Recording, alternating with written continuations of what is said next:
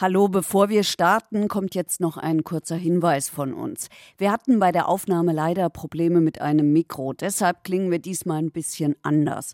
Aber wir wollten euch diese Folge nicht vorenthalten. Das nächste Mal gibt's verurteilt dann wieder in gewohnter Qualität. Aber jetzt geht's los. Verurteilt. Der Gerichtspodcast mit Heike Borufka und Basti Red. Das sind wir willkommen. Ihr wisst, jedes Mal mit einem echten Fall, mit einem echten Urteil und natürlich alles aus dem echten Leben. Los geht's, okay? Dabei, dabei. Der Fall.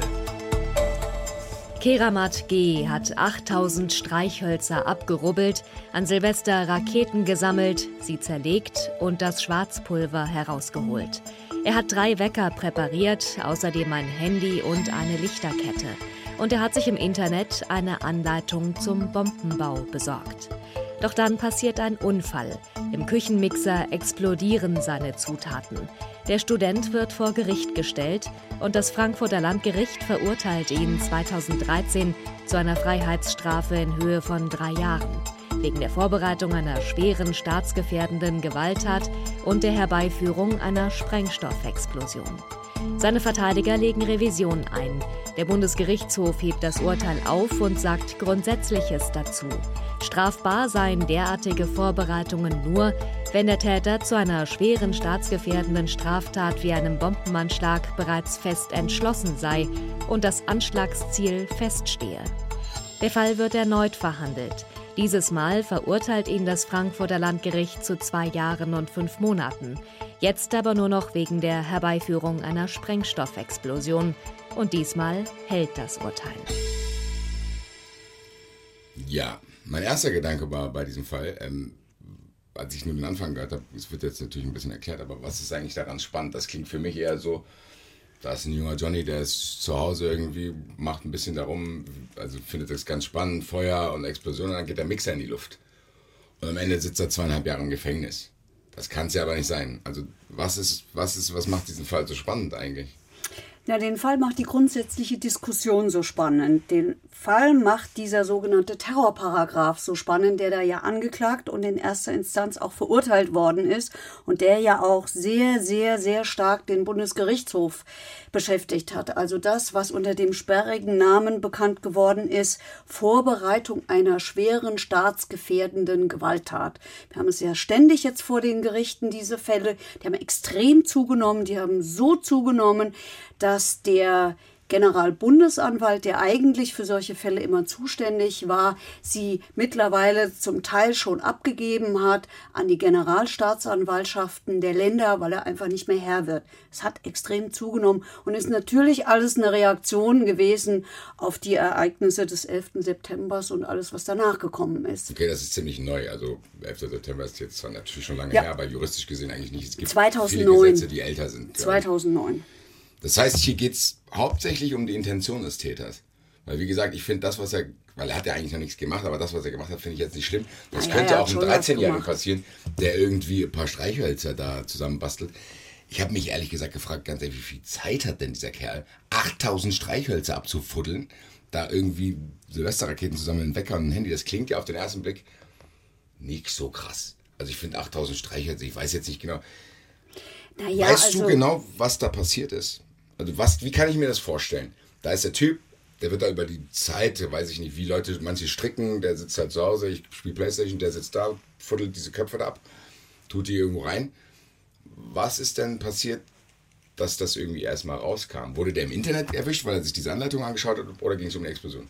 Das ging um die Explosion, da ist fast das Haus in die Luft geflogen. Also der Mixer ist Was? explodiert und die Decke hat sich um fünf bis sechs Zentimeter, wenn ich mich recht entsinne, gehoben. Das war eine richtig heftige Explosion. Er ist schwer, wirklich richtig schwer verletzt worden Was? im Gesicht und ähm, an den Händen ist zunächst, das Ganze ist passiert in Frankfurt Höchst, ist zunächst in Höchst in die Klinik gekommen und dann in die Spezialklinik gebracht worden. Also das konnte man nicht verheimlichen, was so. da passiert ist. Ja, das heißt, weil man, ich hätte dann die Frage hier streichen, weil warum wird so ein Bohai gemacht, wenn ein Mixer in die Luft weil, fliegt? Du hast weil. es ja erklärt, wenn da sich eine Decke anhebt, Naja, Vielleicht habe ich mich von diesem niedlichen Begriff Streichhölzern auch ein bisschen blenden lassen. Ja, klar. Weil das hört sich, wie gesagt, wie so ein Bubenstreich an. Ja, man darf nicht vergessen, äh, man lebt ja nicht alleine auf der Welt. Das hätte auch andere Menschen erwischen können. Ja, klar, aber und deswegen wird sowas auch verfolgt und deswegen gibt es da auch relativ hohe Strafen dafür. Vielleicht fehlen mir da einfach auch die Kenntnisse, was einen Impact sowas haben kann. Ich hätte jetzt gedacht, Ja. das ist irgendwie, weil Mixer und Streichhölzer hört sich für mich jetzt nicht so an, als wenn das einen Impact auslösen könnte, der eine Decke erhöht. Dann habe ich das jetzt für mich richtig eingeordnet bekommen. Solltest du vielleicht besser auch nicht mit Streichhölzern und so spielen, jedenfalls nicht im Zusammenhang mit Mixern, weil dann Das vielleicht war ja dann aber nur. Teil des Ganzen. Also wir, wir trennen das jetzt mal. Wir haben ja gehört, es gab zwei Urteile. Wir fangen mal mit dem ersten an. Das heißt, die sind davon ausgegangen, dass der Typ diese Explosion nicht so frühzeitig herbeiführen wollte, sondern gezielt irgendwo einsetzen wollte. Aus welchen Ja, die Gründen? sind davon ausgegangen, dass er eine Bombe basteln wollte aus dem Zeugs. So. Und zwar deshalb, weil bei ihm eine Anleitung gefunden wurde, die heißt Make a bomb in the kitchen of your mom. Bastel eine Bombe in der Küche deiner Mutter. Und das Ganze kam aus einem islamistischen Magazin namens Inspire. Das hat er sich runtergeladen und in, der, in, der, in der Anleitung stand, dieser Sprengsatz wäre geeignet, um zehn Menschen zu töten. Also eine unkonventionelle Sprengvorrichtung. Eine Bombe, so hat es später der Gutachter dann gesagt, die eine letale Wirkung, also eine tödliche Wirkung auf Menschen in einem Abstand von bis zu neun Metern haben kann. Das ist schon relativ heftig. Das unter anderem ist bei ihm gefunden worden. Und das sind dann quasi die Anzeichen für diese Pläne, weil wir haben in der, in der Einleitung gehört, wo es, was glaube ich sehr, sehr wichtig ist, ist dann der Begriff fest entschlossen. Ja. Das heißt, mir muss jemand nachweisen, dass ich fest entschlossen bin, wofür diese Bombe gedacht ist. Ja. Wenn ich jetzt mal ganz blau erstmal meinen ersten Eindruck sagen würde, das würde mir jetzt, wenn ich jetzt mal Laienrichter wäre, was ich ja eigentlich hier auch bin, würde mir das nicht reichen. Weil ich mal im Internet rumgemacht habe, ein paar Streichhölzer habe, würde ich jetzt mir nicht unterstellen lassen wollen, dass ich, was weiß ich, irgendein Islamist bin, der Ja, so haben das die Verteidiger auch gesagt. Jetzt muss man dazu sagen, der hatte auch Schriften von Hasspredigern. Okay. Später hat er übrigens im Prozess gesagt, ne, aus Interesse an Büchern hätte er das auf seinem Computer gespeichert, hätte halt so geguckt und dann hätte er das gefunden. Äh, das hat er gehabt. Äh, es hieß im ersten Urteil und auch im zweiten, der habe sich selber radikalisiert. Also bislang war man ja immer nur, ähm, hatte, war der Blick gerichtet auf, es sind ja fast immer junge Männer, die, ähm, die sich irgendwem angeschlossen haben. Zunächst Al-Qaida, später dann andere Organisationen, wie zuletzt immer der IS. Und in dem Fall geht es aber jetzt um einen, der sich selbst radikalisiert hat, laut Urteil oder laut Urteilen. Das heißt, der hat keiner Gruppe angehört, Nein. die ihn irgendwie angeleitet, finanziert. Das hört man ja auch immer wieder. Dann fliegen Nein, und das ist natürlich ein Problem für Strafverfolgungsbehörden. Wie will man auf solche aufmerksam werden, die zu keinen Organisationen gehören, die vielleicht nicht in irgendwelche Moscheen gehen, die sowieso schon einschlägig bekannt sind und die beobachtet werden. Den aller, aller schlimmsten Fall hatten wir ja in dem sogenannten Flughafenattentäter Arid Uka, der in Frankfurt auf die US-Soldaten geschossen hat. Das war auch einer, der sich selber radikalisiert hat und der Ist noch gar nicht so lange her. naja, es ist schon ein paar Jahre her und das war der erste islamistische Anschlag, den wir in Deutschland hatten. Und das war auch so einer, der hat sich selber radikalisiert. Keiner war vorher auf den aufmerksam geworden. Jetzt muss man ja sagen, das ist trotzdem so ein sensibles Thema, wo dann auch wieder, was ich auch oft hier befrage, da spielen ja dann auch wieder Emotionen eine Rolle und eine Öffentlichkeit, die wahrscheinlich mehr erwartet, als man irgendwie trotzdem leisten sollte, weil die Justiz kann ja diese Emotionen trotzdem nicht haben. Oder gibt es da tatsächlich Gesetze, die sagen, okay, wenn du das aus den und den Beweggründen machst, ist das schlimmer, wenn, als wenn du das aus den und den Beweggründen machst? Gibt es da einen Unterschied? Also, Naja, wir haben ja in allen Fällen immer zwei Seiten. Wir haben immer das Objektive und das Subjektive. Also was hat er gemacht und warum hat er das gemacht? Äh, Das spielt immer eine Rolle. Das spielt auch, da haben wir ja jetzt auch schon öfter drüber geredet, das spielt natürlich in jedem Mord auch eine Rolle. Ganz wichtig. Ja, erinnere dich an unseren ersten Fall, den wir hatten. der Bratpfanne. Der Mensch mit der Bratpfanne und äh, dem Messer, der seine schwer, schwer kranke Frau getötet hat, weil er sie erlösen wollte. Und äh, von, dies, von diesen schlimmen Schmerzen. Das ist natürlich was anderes. Also das spielt immer eine Rolle und natürlich spielt es hier auch eine Rolle. Nur hier haben wir ja ein Problem. Hier ist ja, natürlich ist der Mixer in die Luft geflogen, Aber wenn wir uns diesen, äh, wir reden ja über diesen Terrorparagraphen, Vorbereitung einer schweren staatsgefährdenden Gewalttat, den man immer umschreibt mit äh, halt der ist aber jetzt nicht beschränkt auf, aus welche Richtung das kommt. Das heißt, das ist also das hat jetzt nichts mit, mit, islamistischem Terror zu tun. Nein.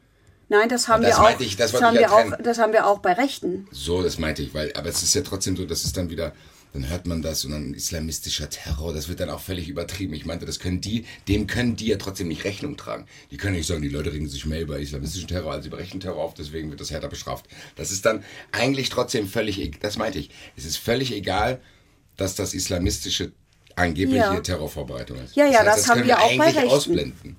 Das haben wir auch bei Rechten. Ja, nein, könnte, kann man. Könnte ich das auch sein, wenn ich sage, ich habe was gegen Fans des anderen Vereins und bereite das Gleiche vor? Ist es dasselbe?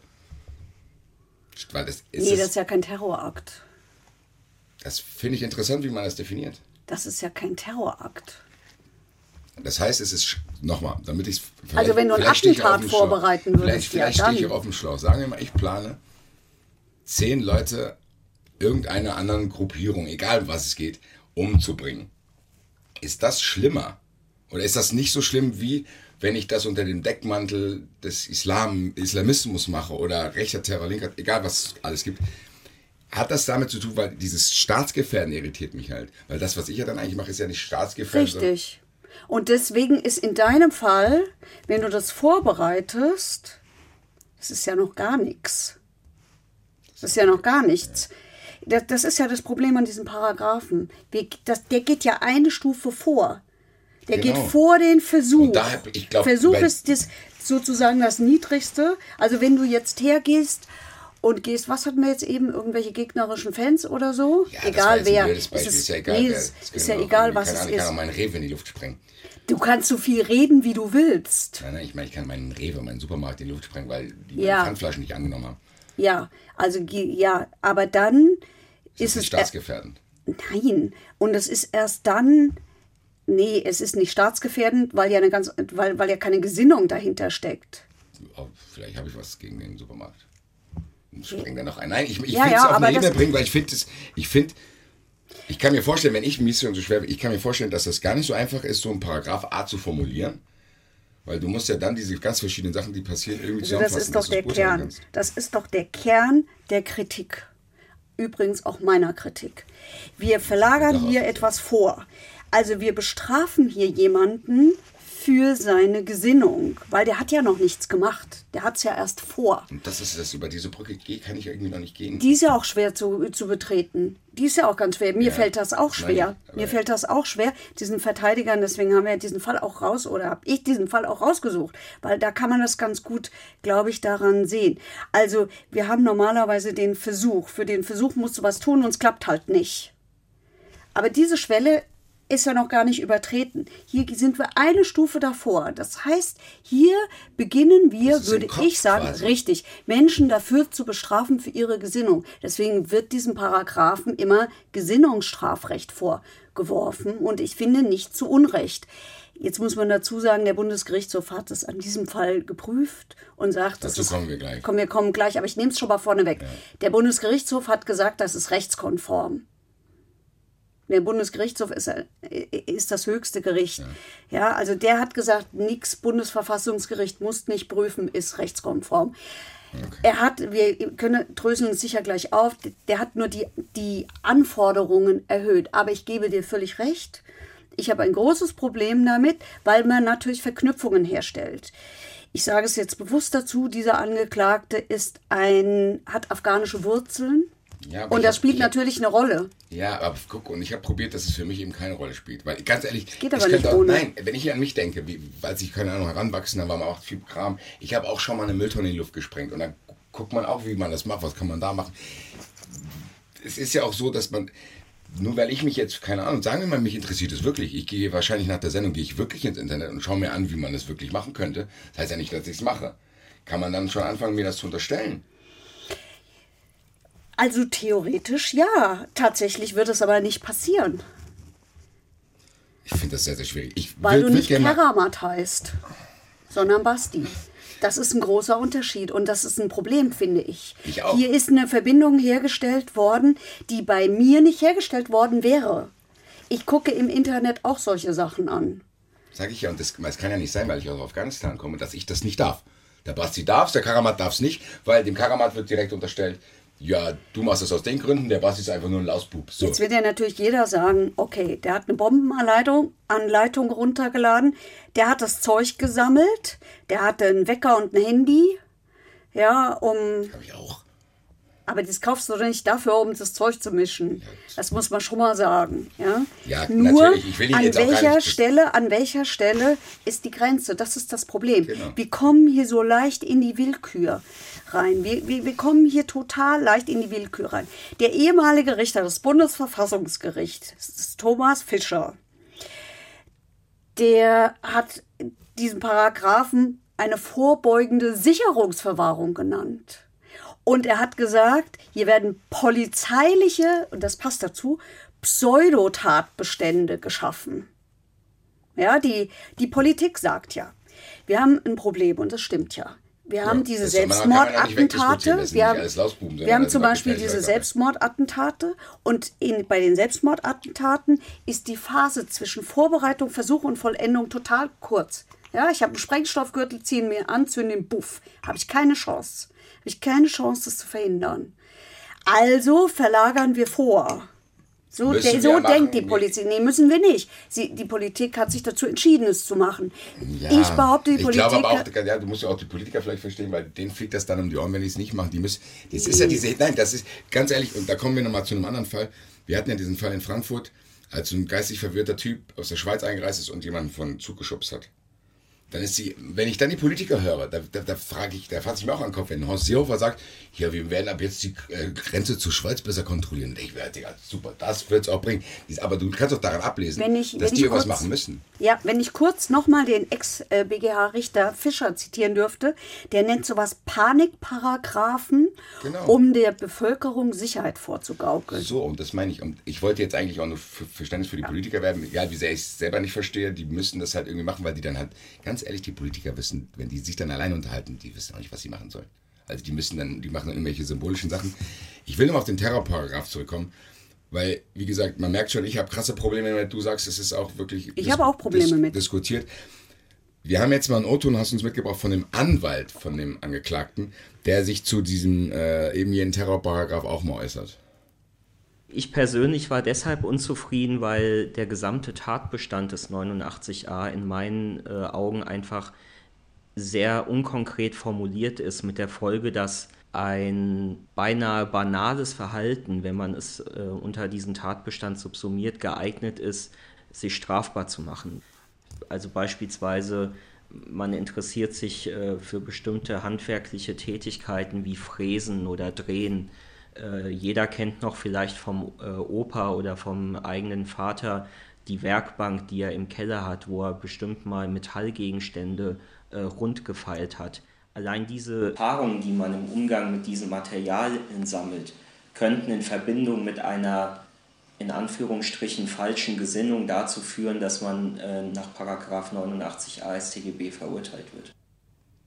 Ja, das Das ist Alexandros Tsoupas und der hat das gesagt nach dem ersten Urteil, warum er, die Frage war, warum sind Sie unzufrieden mit dem Urteil? Und der beschreibt es ja ganz genau. schreibt es wirklich und ich, ich finde es mega. Also wir haben jetzt echt viele mega schwierige Themen, aber das finde ich ganz schwierig. Zu sagen, okay, wo kann man, weil es ist eh schon schwierig, Grenzen zu ziehen. Irgendwie dieses wirkliche Leben in irgendwie Schriftform zu bringen und in Regeln zu pressen, ist eh schon schwierig.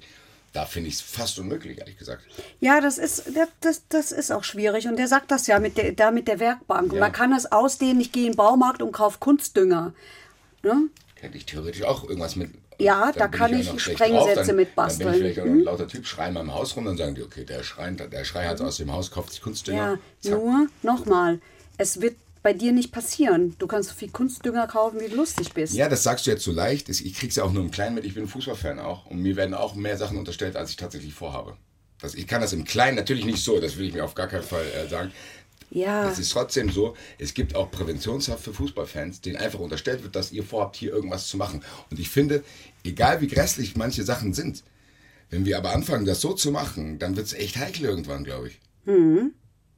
Also wo, was ist denn dann das Ziel? Das zu denken, okay, wir überwachen jeden und gucken, wenn er sich Ja, deswegen war es sicherlich auch sehr klug von den Anwälten äh, hier von unserem Keramat, dieses Urteil prüfen zu lassen. Und es war auch sehr erfolgreich. Es hat wirklich was bewirkt. Bevor das geprüft wurde, fand ich sehr, sehr, äh, sehr, sehr interessant. Du hast uns tatsächlich im Vorfeld ist der Brief geschrieben worden, oder? Also der, der hätte eigentlich, ein BGH-Richter hätte an diesem Urteil teilhaben sollen oder hätte mitentscheiden sollen. Ja. Hat es aber abgelehnt. Und ich finde die Begründung sensationell. Äh, das hören wir uns jetzt mal an, warum der dann in dieser Entscheidungsfindung keine Rolle mehr gespielt hat. Aufgrund eines seit der Schulzeit fortbestehenden Interesses an chemischen und physikalischen Fragen verfüge ich über das zum Bau eines Sprengsatzes erforderliche Grundwissen. Weiter besitze ich legale chemische Substanzen, die zur Herstellung eines Explosivgemisches genutzt werden könnten. Schließlich kann die kriminaltechnische Untersuchung meiner privaten Rechner ergeben, dass ich aufgrund privaten Interesses wiederholt Textdokumente von islamistischen Websites heruntergeladen habe, unter anderem eine arabischsprachige Schrift des früheren Al-Qaida-Führungsmitglieds Scheich Adyatullah, in der dieser die seinerzeitigen zu zahlreichen zivilen Opfern Opfern führenden Bombenanschläge auf Märkte in Pakistan aus seiner theologischen Sicht bewertet. Neben einem Koranexemplar in arabischer Sprache sind noch meine bereits in Wikipedia erwähnten Verbindungen in den Nahen Osten anzuführen, die bei meiner Sicherheitsprüfung im Rahmen der Bestellung zum Geheimschutzbeauftragten des Bundesgerichtshofs schon zu Schwierigkeiten geführt hätten. Ja, das war Herbert Meyer. Richter und der hat mit diesem Schreiben, das wir haben, nachsprechen lassen, es war natürlich nicht persönlich, ähm, seinen Kollegen gesagt, dass er sich dafür parteilich erklärt oder möglicherweise parteilich ist, sprich nicht mehr befangen ist. Und deswegen hat er auch an der Entscheidung dann nicht mehr mitgewirkt. Finde ich sehr erwähnenswert, muss ich sagen. Völlig außergewöhnlich. Das ist außergewöhnlich. Völlig außergewöhnlich. Weil eigentlich, ja gut, hätte er ja auch sagen können, wenn er das weiß, dass er dann eben diese Befangenheit, die er selber spürt, nicht auslebt. Vielleicht hat er es auch gemacht, damit im Nachhinein ihm nichts unterstellt wird, weil er ja gesagt hat, man könnte ihm leicht einen Strick draus drehen. Er ist ja offensiv mit umgegangen. Das finde ich er eigentlich. Er hat ja auf das hingewiesen, was wir auch gesagt haben. Ja. Ne? Also, wenn ich bestimmte Sachen habe. Also wir könnten theoretisch aus ihm auch einen Terroristen machen, wenn ja, wir was das wollen. hat er damit, glaube ich, sagen so wollen. Ausgedrückt. Das hat er damit sagen wollen und hat gesagt, ja, immerhin hat er ja gesagt, als er da Geheimschutz Beauftragter des Bundesgerichtshofs werden sollten. Da war es auch schon mal schwierig, weil er all dieses Zeugs hat Aber und so. Aber letztlich, ja, finde ich, hat er zu Recht darauf hingewiesen. Das ist, ich, ich, nochmal, es tut mir leid, ich finde das so unglaublich schwierig, weil man darf ja Terrortaten noch nicht verharmlosen. Also jetzt zu sagen, oh, das Gesetz nervt mich, weil das irgendwie alle bei einem Kamm stellt, ist ja, das ist richtig. Gleichzeitig gibt es ja aber auch Taten, die dem gegenüberstehen, die wirklich grausam sind, wo man probiert, den irgendwie Herr zu werden. Das geht ja fast nicht. Das ist auch schwierig. Also ich lenke mal ganz kurz von diesem Fall ab, weil mir dazu ein anderer Fall einfällt, der auch ziemlich bekannt geworden ist. Es gibt ja eben in Frankfurt und Umgebung und Eschborn oder so wie das jetzt heißt, immer das traditionelle Radrennen am 1. Mai. Genau. Und 2014, meine ich, wäre es gewesen, da ist am Tag, zwei Tage vorher, es war ein Freitag, ein Mensch festgenommen worden in Oberursel. War es nicht ein Ehepaar sogar? Ja, aber die Frau spielte da nicht okay. keine große Rolle mehr, deswegen die können wir, glaube ich, außen vor lassen. Und zwar in dessen Keller wurde eine Rohrbombe gefunden und alles Mögliche. Der hatte sich extrem radikalisiert, ganz klar. Und der hatte vorher auch ähm, im Baumarkt eingekauft und die kluge Verkäuferin hat aufgemerkt und hat das gemacht, was die machen müssten, habe ich da gelernt. Ab einer gewissen Menge von gewissen Chemikalien müssen die sagen, Achtung, hier ist was. Aber natürlich war es da auch der Hintergrund, den der hatte und der lange Bart und so. Und ähm, dieser Typ ist dann festgenommen worden. Das war sehr spektakulär und das Radrennen ist vor allen Dingen abgesagt worden. Deswegen ist dieser Fall so bekannt das geworden. Das weiß ich nämlich noch, weil ein Freund von mir ein Hobbyradsportteam hat und der dann gesagt hat, wir fahren trotzdem. Ja, die Hobbyradler sind dann noch genau. gefahren, die Profis nicht mehr. Liebe Grüße an meinen Die Jedermänner heißen die, glaube ich. Heißen die, habe ich gelernt damals, ja. Und ähm, ich war in diesem Prozess und in diesem Prozess ist der auch vom Terrorverdacht freigesprochen worden. Und das war so ein Fall, das hat ja, es war nicht nachweisbar, ja, weil wir nämlich genau. Aber das zeigt ja genau diese Grenze, die ich habe ja gesagt, das kann genauso gut in die andere Richtung ausschlagen, dass ich sage, boah, da, da Wenn man so allgemein hält, kann man nicht mal so jemanden verurteilen. Richtig. Das ist schwierig. Und da bist du mit Bauchweh rausgegangen, weil der war auf Du und Du mit den ganzen Größen der salafistischen und ja. radikal-islamistischen Szene im Rhein-Main-Gebiet. Das war ganz klar. Der hat das auch ganz klar geäußert, dass er nichts von diesem Staat hält. Aber du konntest den Nachweis nicht führen. Und das ist natürlich auch Auswirkung dieses hier erwirkten Urteils des Bundesgerichtshofs, der da gesagt hat, es muss konkret sein. Es muss viel konkreter sein. Ich brauche ein konkretes Anschlagsziel, um jemanden dafür vorzubereiten. Also im Fall hier unserem, von unserem Keramat wäre das, wenn die Rohrbombe fertig gebaut gewesen wäre und er auf dem Weg zum Anschlag gewesen wäre. Dann wäre es das gewesen. Ich glaube, ja? diese Anekdote zeigt ganz genau diese Schwierigkeit, weil A ist dieser Zeitraum, wie du es vorhin gesagt hast, sehr, sehr kurz. Ja. Also da kann ich ja nicht mehr sagen, eigentlich müssen wir darauf warten, aber eigentlich können wir nicht darauf warten, weil es eigentlich sehr, sehr schnell geht. Warte mal, ich muss mich kurz korrigieren, ich habe eben was falsch erzählt. Das wäre der Versuch. Die Vorbereitung ist, wenn wir, wenn er gesagt hätte, ich habe den Anschlag auf das und das Ziel vor. So. Entschuldigung. Klar, aber du hast ja gesagt, das ist manchmal ein sehr, sehr kurzer Zeitraum. Und wir waren ja eigentlich jetzt so in dem Tenor unterwegs, dass wir sagen, ja, man kann ja jetzt nicht Gesetze machen, wo alles Mögliche irgendwie probiert wird zu kategorisieren. Gleichzeitig hat das natürlich dann aber auch den Nachteil, dass eben, wie du sagst, man aus solchen Fällen mit Bauchweh rausgeht, weil dann eben auch die Falschen durch dieses Raster rutschen. Ja, weißt du, was Dass man eigentlich für die Richtigen spannen will. Und ganz ehrlich, das fasst für mich wieder. Jede Sendung hocke ich hier und denke, ja, ich kann das verstehen und ich bin so froh, dass ich da nichts entscheiden muss. Ja, ich kann jetzt hier rausgehen, dann esse ich nachher was, alles gut, mache nichts Schlimmes. Diese armen Leute sitzen da und die kriegen es ja egal von mhm. welcher Seite. Die einen sagen so, die anderen so, du bist in der Mitte, musst was entscheiden, kriegst von beiden Seiten. Ja, das hat auch, also auch dieses Urteil hat eine, wie ich finde, fürchterliche Folge gehabt, nämlich in, da saß seinerzeit in Untersuchungshaft Sven Lau. Sven Lau ist ein Konvertit oder war. Also er hat sich losgesagt. So Jawohl. Einer der bekanntesten Gesichter war das der deutschen Salafismus-Szene, Hassprediger und so. Er hat sich, sagt er selber, losgesagt. Und dieser Typ saß zu diesem Zeitpunkt in Untersuchungshaft, nämlich genau auch wegen Terrorverdachts. Die Staatsanwaltschaft hat, Stuttgart war das dann, die hat daraufhin ihre Anklage gegen ihn zurückgenommen, weil, äh, weil klar war, darauf kann er nicht verurteilt werden, weil es eben auch nicht konkret genug war.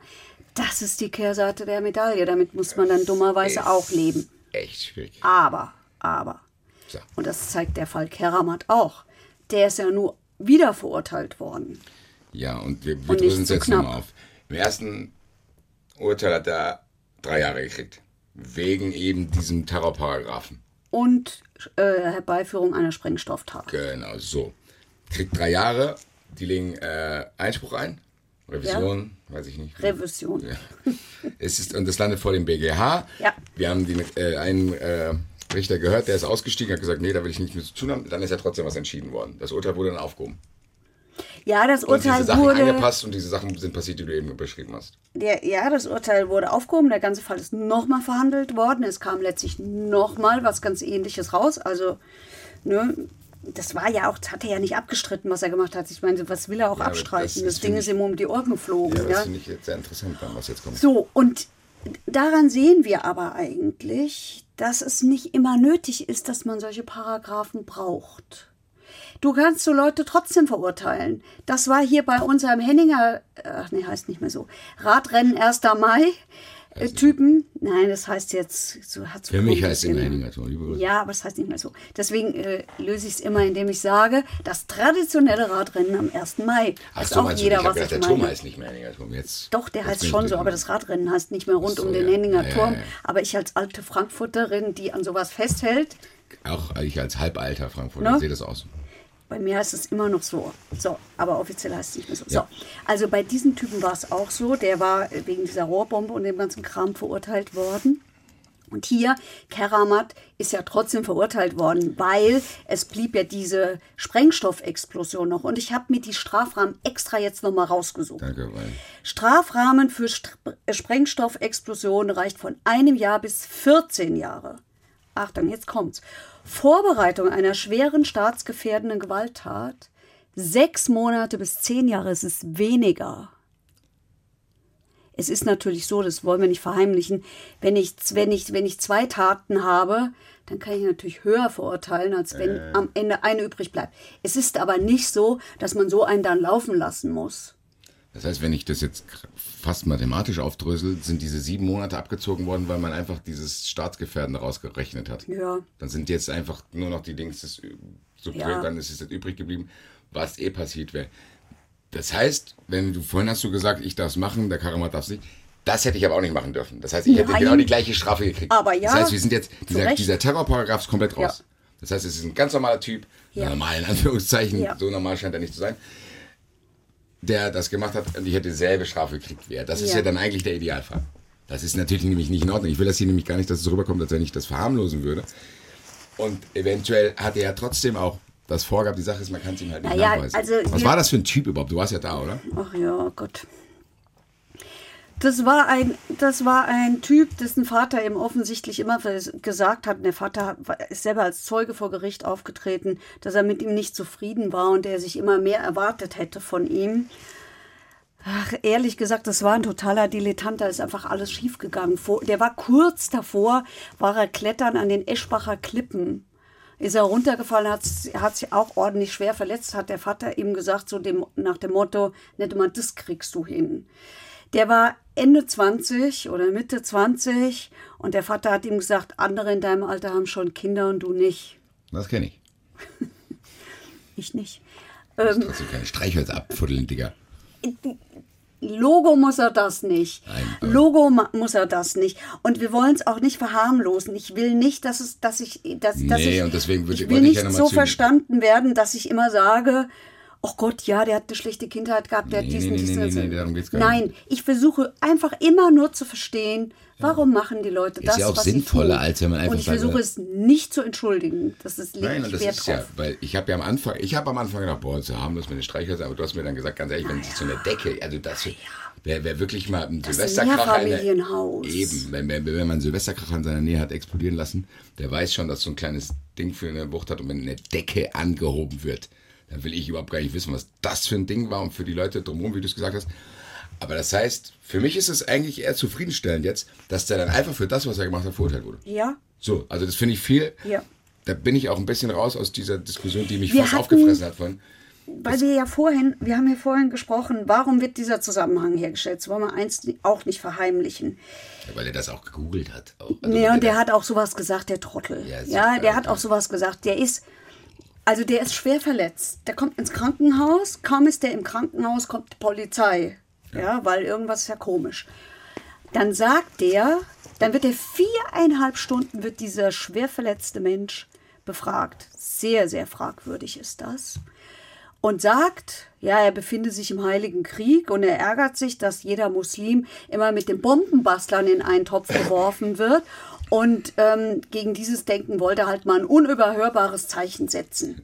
Das also, hat er ja, geschafft. Ja. Die, so. die Argumentationskette kann ich aber nicht. Der wollte äh, sich mit den Mitteln, ja. er beklagt, dass sie ihm unterstellt werden, wollte er sich gegen die Unterstellung wehren, um eben diese jenen Mittel zu benutzen. Und natürlich kann ich auf die Idee kommen, dass ein Polizist sagt, Hallo, Heiliger Krieg, das sind Schlüsselwörter.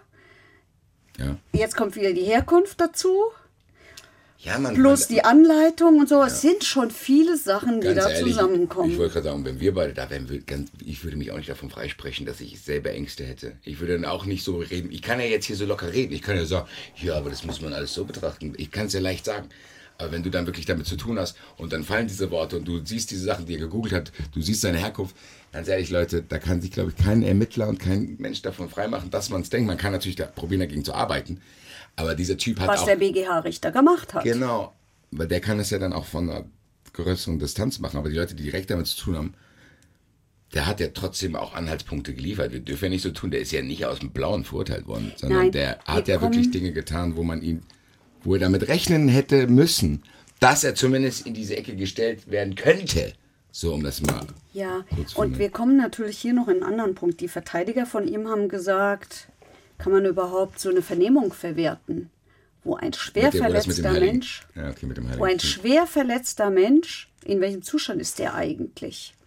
Das ist natürlich hier für uns, die wir sagen, das wollen wir eigentlich nicht, dass neben uns Mixer explodieren. Ähm, da wird es dann immer schwierig, finde ich. Das geht mir auch so.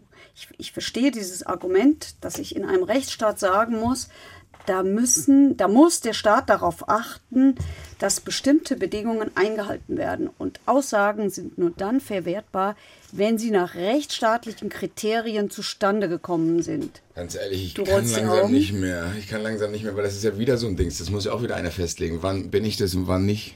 Wollen wir mal unseren Joker ziehen? Wollen wir mal unseren Joker ja, ziehen? Und Achtung, jetzt schnell noch vorneweg. Wir haben heute einen anderen Joker, der passt aber in dem Fall gut dazu.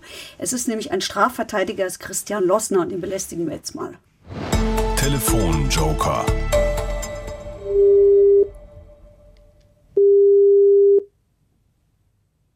Ja, Lossner, hallo. Gute, mein Lieber, ich bin's Basti. Ich sitze hier mit Heike Berufka. Wir nehmen gerade verurteilt auf. Ja. Alles gut? Ja, alles super, danke. Äh, Heike, erklär mal, woran wir gerade nicht gescheitert sind wir nicht, aber wir wollten uns ein bisschen entlasten und dem Genau, wir wollten fachkundige Auskunft zum Thema Verwertbarkeit von Aussagen. Und zwar geht es um einen, dem der eigene Mixer um die Ohren geflogen ist, nachdem er darin alles Mögliche, unter anderem Silvesterraketen und abgeruppelte Streichhölzer mhm. gemixt hat. Und ja. der ist schwer verletzt ins Krankenhaus gekommen. Viereinhalb okay. Stunden ist er daraufhin sofort von der Polizei befragt worden. In dieser Befragung sagt er, er befinde sich im Heiligen Krieg, er ärgere sich, dass jeder Muslim mit Bombenbastern in einen Topf geworfen wird. Und okay. er wollte gegen dieses Denken ein unüberhörbares Zeichen setzen. Nu okay. macht daraus die Staatsanwaltschaft einen Terrorverdacht. Die mhm. Verteidiger haben gesagt, diese Aussage ist eigentlich nicht verwertbar. Und jetzt wollen wir gerne wissen, warum. Ja, also grundsätzlich ist es natürlich schwierig, einen Fall zu bewerten, den man nicht kennt, ähm, den man jetzt ähm, auch nicht bearbeitet hat und die Akte nicht kennt. Ja. Ähm, von daher kann ich ein, einfach allgemein was dazu sagen zu dem ganzen Thema. Das wünschen ähm, wir uns. Ja, genau. Sag einfach mal, wer in dem liegt Fall fest? erstmal, um das alles zu sortieren, der war schwer verletzt und wurde von der Polizei im Krankenhaus vernommen. Das habe ich richtig zusammengefasst. Ja. Mhm. Also Grundsätzlich äh, ist es natürlich so, dass sich äh, im Strafverfahren oder im Strafrecht keiner selbst belasten muss. Ja, ähm, das heißt, diese Aussage, die da äh, im Raum steht, ist die jetzt durch ihn sozusagen entstanden, weil er das einfach erzählt wurde, wurde er belehrt. Gibt es dazu nähere Informationen? Wie kam es überhaupt zu dieser Aussage? Keine Habt ihr da nähere Informationen zu oder könnt ihr das auch nicht ähm, einordnen? Nee, wissen wir nicht. Okay, weil es gibt verschiedene Situationen. Also der, der wurde dann der festgenommen und da müsste schon eine zunächst eine Belehrung des verhafteten Beschuldigten erfolgen. Ja. Dann geht es weiter, dass wir dann eine erste Vernehmung haben. Er müsste dann dort nochmals belehrt worden sein über seine Rechte. Und ein zentrales ähm, Argument oder ein zentraler Punkt dieser Belehrung ist immer der Grundsatz zu schweigen. Also er muss sich nicht selbst belasten, ein Beschuldigter eines Strafverfahrens. Ganz kurz, wenn, wenn, wir haben ja gehört, der Typ war schwer verletzt. Mhm. Und selbst wenn diese Belehrung stattgefunden hat, kann, mhm. kann es ja auch sein, dass er das nicht mitbekommen hat, beziehungsweise seinen verletzten Zustand gar nicht einordnen konnte. Ja, natürlich. Also, also ich kann ja nicht irgendwie so, so einen Halbtoten fragen, hier, ich habe dir das gesagt, er weiß Bescheid. Also es geht ja nicht. Mhm, mhm. Also es, es, besteht natürlich die, die, die objektive äh, Pflicht äh, des, des, des zu vernehmenden Polizeibeamten, die Fürsorgepflicht, den, äh, den Zustand des Beschuldigten auch einzuordnen. Ja.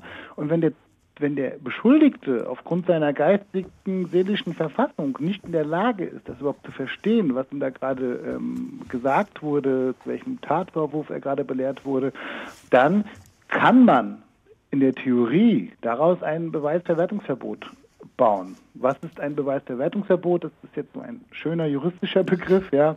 Das bedeutet, dass man einen Beweis erhoben hat und dieses Beweismittel dann aber nicht verwerten darf. Und die das Beweismittel, was man hier nicht verwerten darf, ist in unserem Fall die Aussage des Beschuldigten. Das wird immer von Fall zu Fall entschieden.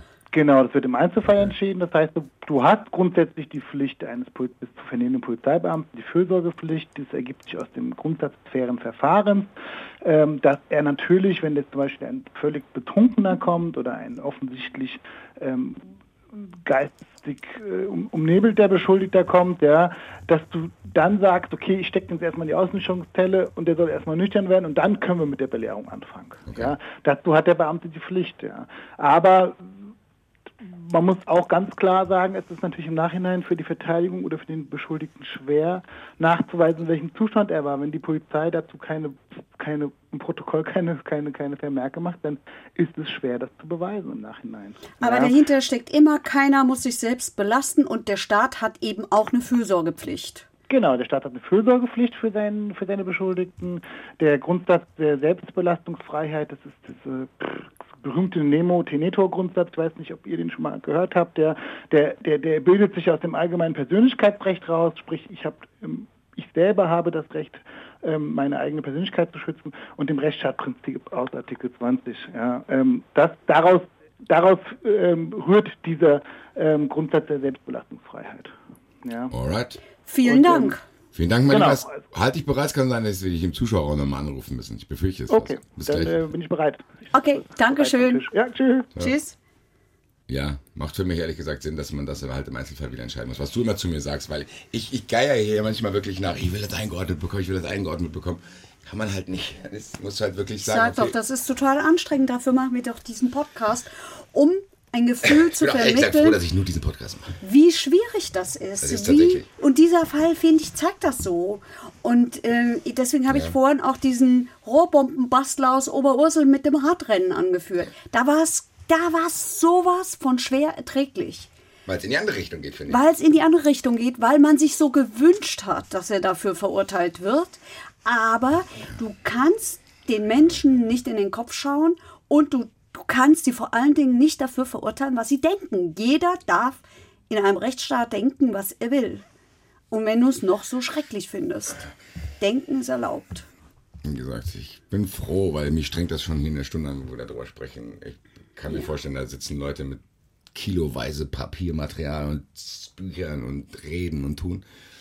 Respekt an diese Leute nochmal an dieser Stelle, die sich wirklich mit diesen Dingen wirklich so nicht dann auseinandersetzen und das in Schriftform bringen auf diese aufwendige Weise. Und auch so ernsthaft. Und genau. auch so ernsthaft. Und äh, ich finde auch, wenn der BGH-Richter, dessen ähm, Brief wir zum Teil gehört haben, auch wenn der das so ein bisschen ironisch formuliert oder gar sarkastisch.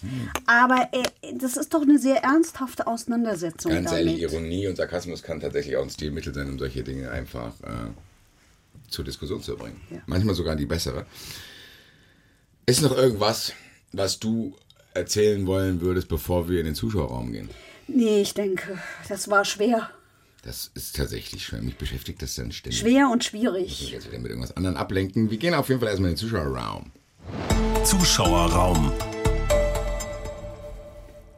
Und zwar habe ich da, äh, das, das kann ich auch ganz schnell abhaken, ähm, haben wir von, da heißt bei Twitter andere Ansicht, äh, habe ich einen Hinweis bekommen, weil ich äh, Angst hatte, dass dieser Angeklagte vom letzten Fall, der Mann im Gleisbett, dieser 21-Jährige, der sich umbringen wollte. Und da haben wir darüber diskutiert, was das überhaupt heißt, die Kosten des Verfahrens hat der Angeklagte zu tragen, bla bla. Habe ich mich gefragt, ob oh, so eine Dolmetscher auch noch bezahlen hat er gesagt, die Kosten des Dolmetschers zahlt im Strafverfahren regelmäßig der Staat und zwar auch dann, wenn ein Angeklagter verurteilt wird. Also konnte er mich dann an dieser Stelle vielen erleichtern. Dank. Vielen, vielen Dank. Ich fordere auch alle Leute nochmal auf, bitte Leute, macht mit, wenn ihr Fragen habt, Anregungen, Kritik, Twitter, Hashtag verurteilt wir würden es echt gerne hier aufnehmen, weil wir finden das Feedback, und das, da kann ich auch an der Stelle auch mal Danke sagen, wir finden das Feedback echt überwältigend, tatsächlich. Hätten wir nicht gedacht, dass das so schnell so viel wird. Ja, wir, wir freuen uns, oder ich freue mich auch so sehr darüber, wie ernsthaft, wie ernsthaft genau. darüber gesprochen und diskutiert wird. Das finde ich wirklich gut. Ja, du merkst, dass die Leute genauso verzweifelt zu Hause sitzen, ja. wie wir hier sitzen ja. und das hören und denken, ja, keine Ahnung und wollen dann irgendwie nochmal partizipieren. Ja, manchmal wünscht man sich schwarz und weiß, aber da ist keins. Jetzt komme ich nochmal in den Zuschauerraum. Ich missbrauche diese Plattform für meine eigenen Zwecke und wenn ich dann die Möglichkeit habe, Herrn Lossner nochmal anzurufen, ein guter Freund von mir, ähm, würde ich das gerne nochmal tun, weil ich hatte letztes Mal eine Frage an dich, ab wann man überhaupt einen Verteidiger kriegt, weil der letzte, wenn man im Gleichsbett, wie wir ihn jetzt mal hier nennen, hatte ja keinen. Der Dolmetscher, der Gott sei Dank nicht zu seinen Lasten äh, berechnet wird, hat er sich quasi während dieses Prozesses in den Anwalt verwandelt, wie wir das so beobachten konnten. Dann habe ich dich ja letzte Sendung gefragt, wie ist das überhaupt? ab wann kriege ich einen Anwalt, ab wann ist das Pflicht? Und das fragen wir jetzt mal einen Pflichtverteidiger. Wer soll das besser wissen als er? Los, ne? Gute, verurteilt Heike Berufka und Basti Red. Wir sind nochmal. Wir haben jetzt, glaube ich, eine besser zu verdauende Frage für dich. Die ist ganz einfach, also einfach in Anführungszeichen. Wir hatten letzte Woche, hatten wir einen Fall, wo sich jemand umbringen wollte. Vor zwei ja. Wochen, ich muss kurz korrigieren. Oh, sorry, sorry, vor zwei Wochen bin ich schon völlig durcheinander. Auf jeden Fall hatten wir dann einen Fall und der wurde dann irgendwie angeklagt wegen Widerstand gegen die Staatsgewalt und bla bla bla. Ja. Auf jeden Fall haben wir diesen Fall uns selber angeschaut und dann war ich vor Gericht und da saß außer den Dolmetschern nie, niemand neben ihm. Während des Verfahrens hat der Dolmetscher sich so ein bisschen in seinen Anwalt verwandelt. Meine Frage an Heike war dann, oder allgemein jetzt an dich, mhm. ab wann ist es denn Pflicht, dass ich einen Verteidiger gestellt bekomme? Ab wann? Also wann fängt das an? Also Thema oh. notwendige Verteidigung. Notwendige Verteidigung, ja. Also das ist sozusagen der, die, die Pflichtverteidigerbestellung. Ist der, ist der Begriff, das ist geregelt im 140 StPO. So sind alle, Entschuldigung, so sind alle Juristen, sie nennen dir immer den Paragraphen dazu. Entschuldigung. Genau, hier steht es doch. Ja, ne, ein Blick ins Gesetz, ja, äh, verhindert dummes Geschwätz, sagt man so schön bei Ah, habt ihr gehört? Habe hab ich auch schon mal gesagt. Ähm, genau, und im 140 ist das auch geregelt. Da gibt es zum einen äh, die Vorschriften, das kommt auf den Rechtszug an, also wo bist du angeklagt? Ähm, sprich, bist du beim Landgericht angeklagt, bekommst du auf jeden Fall einen Verteidiger und wenn ein Verbrechen dir zur Last gelegt wird. Ja, Verbrechen und Vergehen ist Unterscheidung ähm, im Gesetz, dass ähm, ein Verbrechen ähm, wird als solches bezeichnet, wenn die Mindeststrafe ein Jahr beträgt. Genau. Die gesetzliche Mindeststrafe. Alles, was drunter ist, also wo eine Geldstrafe verhängt werden kann oder drei Monate oder sechs Monate, ist ein sogenanntes Vergehen. Also wenn dir ein Verbrechen zur Last gelegt wird, also ein Jahr Mindeststrafe, oder aber du beim Landgericht angeklagt bist, bekommst du auf jeden Fall einen Verteidiger. Entschuldige, ich muss mal kurz unterbrechen. Ja. Wir hatten nämlich eben die Strafrahmen. Wir hatten ja. nämlich die Sprengstoffexplosion ein Jahr bis 14 Jahre. Ich hatte nachgeguckt. Mhm. Und die Vorbereitung einer schweren staatsgefährdenden Gewalttat beginnt mit sechs Monaten. Ja. Ist das ein Vergehen? Das ist ein Vergehen dann. Also alles, was unterhalb eines Jahres liegt, ist ein Vergehen. Das ist äh, okay. geregelt Entschuldigung. in Paragraph 11 StGB, meine ich. Ja. ja. Genau. Und da kannst du dann nachlesen, was ein Verbrechen und was ein Vergehen ist. Ja. Dann, äh, wenn willst du einen Verteidiger beigeordnet bekommen vom Gericht, wenn zum Beispiel ein Berufsverbot erfolgen kann, du in Untersuchungshaft dich befindest, ja, also wenn du jetzt in Untersuchungshaft sitzt, dann kriegst du auf jeden Fall einen Verteidiger. Ähm, wenn du mindestens drei Monate in Haft sitzt oder in einer anderen Unterbringungsanstalt, also in, in, in der Psychiatrie oder so, bekommst du einen Verteidiger gestellt. Und wenn ein Gutachten erfolgt oder Sicherungsverfahren durchgeführt wird, da gibt es noch ein paar andere Punkte, ja. Oder zum Beispiel auch, wenn dem Verletzten im Verfahren ein Rechtsanwalt beigeordnet wurde. Ja, also sprich, du hast ein Opfer, ein geschädigtes Opfer, und der kriegt einen Rechtsanwalt beigeordnet, dann musst du als Angeklagter natürlich auch einen bekommen. Ja, und dann gibt es den Absatz 2, das ist dann so ein bisschen schwammig, das ist dann äh, eine, Rechtsausführung, da gibt es dann auch Rechtsprechung zu. Das ist dann der Begriff ähm, die Schwere der Tat oder wegen der Schwierigkeit der sachten Rechtslage. Ja. Das heißt, wenn es einfach kompliziert ist irgendwie. Genau, und daran erkennt man sich schon an, der, an, dieser schwammigen Begrifflichkeit, Schwierigkeit der Sach- und Rechtslage, da ist natürlich, ähm, ja, das ist dann dem Richter sozusagen dann ähm, offen gehalten, was er darunter fasst. Da gibt es auch Rechtsprechung zu, das ist aber dann relativ umfangreich und, und kompliziert, ja. Aber grundsätzlich kann man sagen, wenn ein Verfahren für den durchschnittlichen Bürger äh, nicht alleine zu bewerkstelligen ist, ist ihm ein Verteidiger beizuordnen. Okay, und letzte, ja. letzte kleine Frage ist, wie komme ich dann da dran? Ich hocke dann da, wer ruft, also wie, wie wird das entschieden? Gibt es eine Warteliste oder wie läuft das denn? Mhm. Also grundsätzlich ist es so, dass äh, ähm, der, der, also wenn wir jetzt sagen wir mal, wir haben jetzt das Beispiel, wir sind beim Haftrichter, ja, dann hat der Haftrichter hat dann eine, eine, eine Liste und das ist natürlich ein Riesenthema, was jetzt damit aufgemacht wird, ja. Wie ist die Pflichtverteidigerbestellung? Das ist ähm, hoch umstritten, wie das abläuft. Also. Keine objektiven oder, oder, es gibt keine gesetzlichen Vorschriften, wie das abzulaufen hat. Okay. Es macht eigentlich jeder Richter nach seinen äh, nach seinem ähm, eigenen Empfinden und wie er jemanden auswählt, das ist dann ganz allein dem Richter überlassen. Und da hat er auch keine Vorschriften. Also er kann seinen Nachbarn nehmen, den er gut kennt, er kann aber auch jemanden nehmen, wo er sagt, der macht das gut in diesem Verfahren, der passt gut zu diesem Verfahren und ähm, das, da gibt es gar keine gesetzlichen Vorschriften. Und da sind wir von der Strafverteidigerebene sich natürlich auch schon daran, dass man da Vorschriften einbaut. Dass wir sagen, wir wollen Voraussetzungen, dass zumindest der Fachanwaltstitel äh, vielleicht eine Voraussetzung ist. Ja, oder irgendwie so, dass man sagt, es muss objektivierbar sein, wer welche Pflichtverteidigung bekommt. Ja. Aber ich als Angeklagte darf doch mitreden. Ich kann natürlich, doch sagen, natürlich, den natürlich. will ich nicht. Natürlich, wenn, wenn man einen eigenen Anwalt kennt, kann man natürlich auch den benennen. Also wenn man schon weiß, da gibt es den und den Anwalt, kann man auch sagen, ich möchte von dem und dem verteidigt werden. Nur wenn du jetzt gar keinen kennst und keinen Namen nennst, kannst, kannst du auch sagen, äh, dann wird, wird dir einer vom Gericht beigeordnet. Du hast dann eine Woche Überlegung, Überlegungszeit, ja, und ähm, dann hast du eine Woche Zeit, den Anwalt auch auszusuchen oder dich umzuhören in der JVA zum Beispiel. Aber viele ordnen den auch schon im Termin bei, wenn die auf diese Überlegungsfrist verzichten, die, die, die dann vorgeführten. Sie können auch sagen, ich möchte jetzt sofort einen Anwalt haben. Ja. ja, muss doch aber so sein, wenn ich zum Beispiel, wenn es einen Haftbefehl gibt und ich sitze beim Haftrichter. Mhm. Da habe ich keine Woche Zeit, weil der entscheidet ja jetzt. Nein, das ist ja auch wieder ein Thema. Also du kriegst ja keinen Pflichtverteidiger beigeordnet, wenn du in der Anhörung sitzt. Du kriegst ja erst einen, beige, einen beigeordnet, wenn du sozusagen in Untersuchungshaft gehst. Und da Warum? kannst du innerhalb von einer Woche.